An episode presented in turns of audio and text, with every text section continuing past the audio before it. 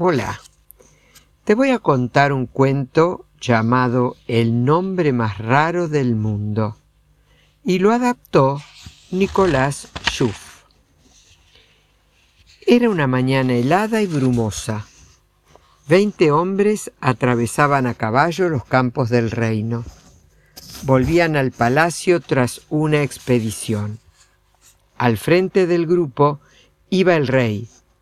Era joven y buen jinete.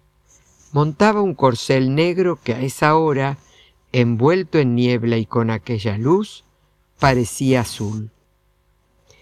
Después de la guerra el reino había quedado empobrecido y endeudado. El rey y sus hombres iban en silencio y pensaban en esas cosas y en otras. Mientras tanto, el sol subía y entibiaba la tierra poco a poco. A mitad de camino, los hombres se detuvieron a tomar algo caliente en la posada de una pequeña aldea. Cuánta tranquilidad se respira aquí, dijo el rey, sentado junto al fuego. A veces pienso en dejar todo y llevar una vida sencilla en una aldea como esta. Con todo respeto, Su Alteza, aquí nada es tan fácil. Trabajamos desde que sale el sol hasta que se pone, y a duras penas nos alcanza para comer. El que habló era un hombre mayor que estaba solo en una mesa bebiendo de una jarra. Lo había ofendido un poco la ingenua fantasía del rey. A ti no se te ve muy atareado que digamos, observó el rey. El hombre no quiso explicar que su esposa había muerto pocos días antes y que aún no tenía ánimos para volver a trabajar. En cambio, dijo, yo no necesito nada. Ah, ¿no? ¿Por qué, si se puede saber? preguntó el rey. Porque mi hija transforma la paja en oro, por eso. El hombre se dio cuenta de que tendría que haber guardado silencio desde el principio. Tal vez estaba metiendo a su hija en un lío. Pero era tarde para desmentir lo que acababa de inventar. El posadero y el resto de los aldeanos lo miraban con sorpresa y temor. ¡Qué curioso! dijo el rey. ¿Acaso tu hija es una hechicera? No, señor, solo tiene ese maravilloso don es capaz de convertir la paja en oro, hilándola en una, en una rueca. Entonces eres un padre afortunado. Cuida bien a esa muchacha. El rey se levantó, agradeció la comida y la bebida y salió con sus hombres para seguir camino. Tú quédate, ordenó a uno de los escuderos mientras montaban busca la hija de ese hombre. El escudero cumplió la orden. Llegó al palacio con la muchacha unas horas después que el rey. Era una joven campesina de pelo rojo y grandes ojos grises. Parecía fuerte y frágil a la vez. La condujeron hasta una habitación grande, fría y sin muebles, con una ventanita. Había fardos de paja amontonados en el suelo, una rueca, una vela y nada más. Tienes hasta el amanecer para transformar esta paja en oro, le explicó uno de los guardias. De lo contrario, tu padre será degollado por haberle mentido al rey. Salieron y cerraron con llave. Ella se sentó en el suelo, abrazó sus rodillas, hundió la cabeza entre las piernas, admiraba la dignidad de su padre, pero aquello, más que dignidad, había sido una tontería, una mentira que le costaría la vida. ¿Y ella cómo se las arreglaría sola? ¿Por qué el destino la privaba tan temprano de sus queridos padres.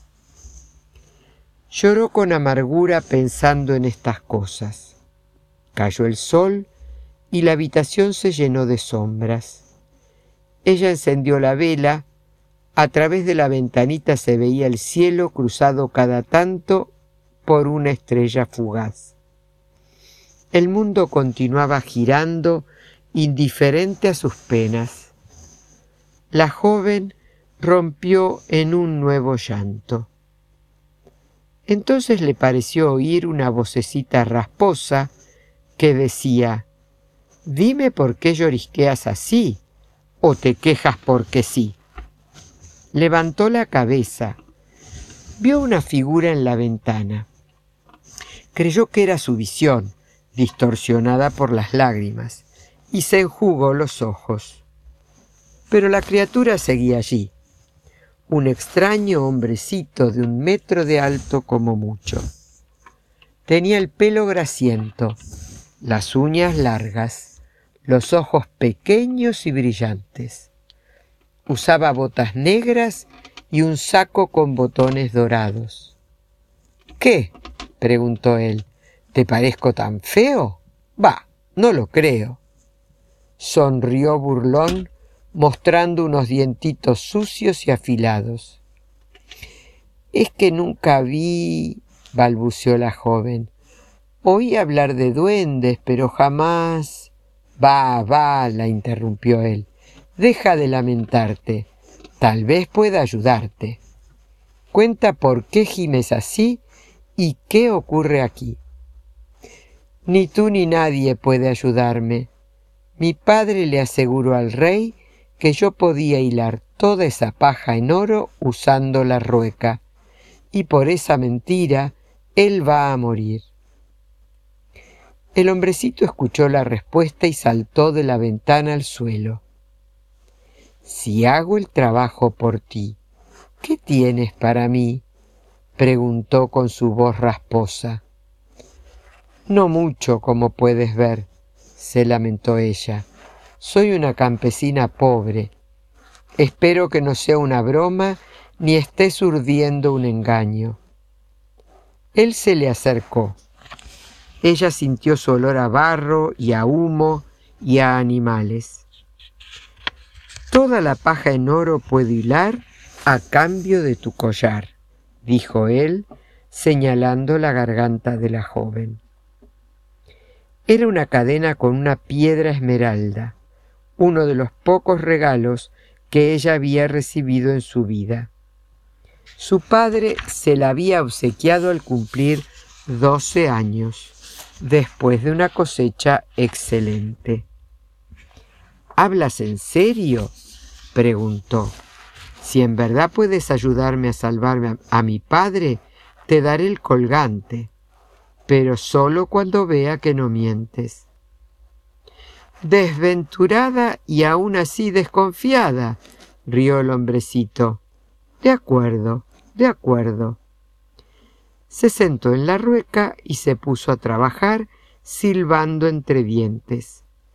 La muchacha vio cómo las brisnas de paja se transformaban en delicados hilos de oro. La malibela y la rueda giraban y giraban. La madera rechinaba y la llama de la vela se reflejaba en el oro. Todo tenía el aspecto de un raro sueño.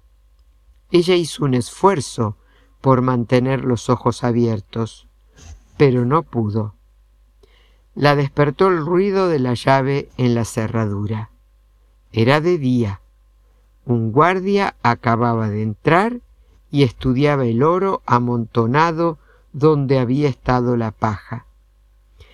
Del extraño duende no quedaban rastros. Ella se tocó el cuello. Le faltaba el colgante supuso que la criatura lo había tomado mientras dormía. Sintió un escalofrío al imaginar al hombrecito tan cerca de ella. El guardia salió y volvió con agua y un plato de comida caliente. Otro hombre ingresó a la habitación con una carretilla. Traía nuevos fardos de paja. Los dejó en el suelo y se llevó el oro. ¿Qué ocurre? preguntó la joven. Ya hice lo que me pidieron. Por orden del rey, tienes que hacerlo de nuevo si quieres salvar a tu padre, respondió el guardia y se fue. Ella se desesperó. Fue hasta la rueca, tomó la manivela y probó hilar tal como le había visto hacer al duendecillo. No obtuvo ningún resultado. La paja seguía siendo paja. Le dio un golpe a la rueca y lloró. Después comió lo que le habían dejado y volvió a dormir. Esa noche, a la luz de la luna, el hombrecito apareció de nuevo en la ventana. Por favor, le pidió ella, ¿serás capaz de hacer lo mismo que ayer? No tengo mucho que perder, respondió la criatura, pero solo si gano lo que llevas en la mano. Ella tenía un anillo. Había sido de su madre. Era lo último en el mundo que hubiera querido entregar, pero también lo único que le quedaba. Besó el anillo, se lo quitó y se lo dio. El duendecillo lo guardó en un bolsillito de su saco. Después saltó a la rueca y se puso a hilar y a silbar. Ella vio cómo la paja se transformaba en oro y cómo la noche se transformaba en día. Antes de que cantara el primer gallo, el hombrecito había terminado. Se despidió con una sonrisa y una reverencia. Saltó hacia el ventanuco y desapareció. La joven se, se durmió. Soñó que el rey, su padre y el duende bailaban juntos alrededor de una fogata azul y dorada. Cuando despertó, era pasado el mediodía. Le habían dejado comida, habían retirado el oro y traído nuevos fardos de paja. Sin duda esperaban que hiciera lo mismo una vez más. Ella eh, llamó, golpeó la puerta, gritó, pero nadie le contestó. No tuvo que esperar mucho para que cayera el sol y el hombrecito volviera a aparecer en la ventana. Esta vez no me queda nada para darte, se lamentó ella. Mi padre va a morir y yo seré muy infeliz. Todo está perdido. No estoy tan seguro, dijo él. Puedes darme algo en el futuro en el futuro. Por ejemplo, ¿qué? El hombrecito se acarició la barbilla en silencio. Después respondió, Esto es lo que elijo. Cuando seas madre, me entregarás a tu hijo. ¿Cómo puedes saber si tendré un hijo? El que no arriesga no gana, sonrió él. Ni un tesoro, ni una pata de rana. Ella dudó, pero en ese momento no era madre ni podía saber si llegaría a serlo. En ese momento era, antes que nada, una hija que debía salvar la vida de su padre. Muy bien, aceptó. Trato hecho. A la mañana siguiente se presentó el rey en persona. Como las veces anteriores, Toda la paja estaba hilada en oro auténtico, y del hombrecito no quedaban ni rastros. El joven rey y la muchacha se miraron en silencio. Él se hubiera quedado viendo esos ojos grises todo el día. Pensó en el mar bajo la lluvia y en un pájaro de penacho colorado que cuando él era un chico había ido a cantar en su ventana durante tres días seguidos y nunca volvió más. Comprendió que había cometido un grave error al encerrar así a aquella joven. Lamento que hayas estado aquí y haber dudado de tu padre, dijo al fin. Gracias por tu ayuda. Ahora puedo pagar las deudas del reino. Has sido muy amable no esperaba que las cosas salieran tan bien. Yo tampoco, admitió ella. Me refiero a haberte conocido, dijo el rey. La joven se ruborizó y bajó la vista. ¿Puedo irme? preguntó. ¿Puedo volver a verte? respondió el rey. ¿Planea volver a encerrarme? dijo ella con ironía. Esta vez fue el rey el que bajó la vista. Te pido disculpas, dijo. Si alguien quisiera encerrarte, tendría que vérselas conmigo. Si desea volver a verme, ya sabe dónde vivo, dijo ella. La escoltaron hasta donde estaba su padre. Se abrazaron y partieron de regreso a su aldea. Durante las semanas siguientes, el rey visitó a la muchacha dos veces. La tercera vez volvieron juntos al palacio. Iban a celebrar su matrimonio. Así fue como la joven campesina se transformó en reina y un año más tarde dio a luz un varón. El nacimiento del príncipe se celebró por varios días. Nobles de distintas regiones acudieron a presentar sus saludos y regalos y a conocer al niño. Al poco tiempo, el rey partió de viaje. Y una noche, mientras la reina cunaba a su hijo, oyó una vocecita rasposa en la ventana. Vengo a buscar lo que me toca llevar. El hombrecito miraba al bebé con ojos brillantes. La vida de la muchacha había cambiado tanto que apenas recordaba su promesa. Se asustó mucho al verlo. Por favor, no, dijo, no lo hagas. Ahora que soy reina, puedo darte cualquier cosa. ¿Quieres tierras, caballos, riquezas? Ninguna riqueza vale más para mí que el Hijo de su Alteza. Cumple tu promesa. La reina apretó tanto a su hijo contra su pecho que el bebé empezó a llorar. Te lo ruego, pídeme lo que quieras menos a mi hijo, suplicó ella desesperada. Va, va, basta de tonterías, exclamó el duendecillo ofuscado y se quedó pensativo. Después dijo, Te doy tres días. Descubre mi nombre y conservarás al principito. Si no, te lo quito. Y de un salto desapareció en la oscuridad, más sigiloso que una comadreja.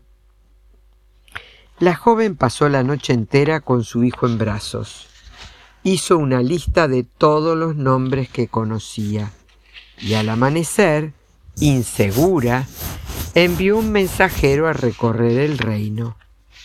Entra a cada pueblo y aldea y toma nota de todos los nombres que escuches, aun de los más ridículos y extraños. Tienes dos días, le ordenó. Esa noche, cuando el sol se ocultó, el duende apareció otra vez en la alcoba real. ¿Puedes adivinar cómo me llamo? Preguntó burlón. Te aseguro que no soy Adán, ni Luis, ni Girolamo. La reina recitó los nombres de su lista. Andrés, Ataulfo, Baltasar, Calixto, Efraín, Ezequiel, Felisberto y muchos más pero el pequeño ser sonreía y negaba con la cabeza. Gilberto, Hércules, Jacinto, Nemesio, Osvaldo, Osvaldo, Quintiliano, Ronaldo, Saverio, siguieron así media hora, ella tratando de adivinar su nombre, él diciendo que no. Hasta que la reina los dijo todos. Ninguno de esos es mi nombre, señoría, Recuerde que mañana es su anteúltimo día. Y partió. Al día siguiente, la reina hizo una lista con todos los nombres que halló en los libros y entre las personas que vivían y trabajaban en el palacio. Por la noche, cuando el hombrecito apareció en su ventana, ella comenzó. ¿Te llamas Macedonio? ¿Eneas? ¿César? ¿Tancredo? ¿Braulio? ¿Tal vez Alí? Nada así quizá Leopoldo, Ítalo, Carolino, Beltrán. Majestad, usted tiene una gran cultura, pero mañana me llevaré a la criatura. El pequeño ser soltó una risita y desapareció. La joven no pudo dormir. Aquel mediodía volvió el mensajero que ella había enviado a recorrer el reino. El hombre le entregó una larga lista con nombres. La reina leyó y notó que ya los había dicho todos. Los ojos se le llenaron de lágrimas. Hay un nombre que no está en la lista, señora, recordó el mensajero. No lo anoté porque había perdido mi pluma, pero lo memoricé bien. Fue anoche, no muy lejos de aquí, en un lugar oculto detrás de la montaña. ¿Qué ocurrió? Allí hay un bosque antiguo, muy enmarañado y espeso, que los hombres no visitan. Como llovía mucho, decidí guarecerme en el hueco de un árbol añoso y dormir un rato. Y en eso estaba cuando me despertó una voz inquietante. Entonces pude ver a un hombrecito extraño, diciendo cosas más extrañas aún.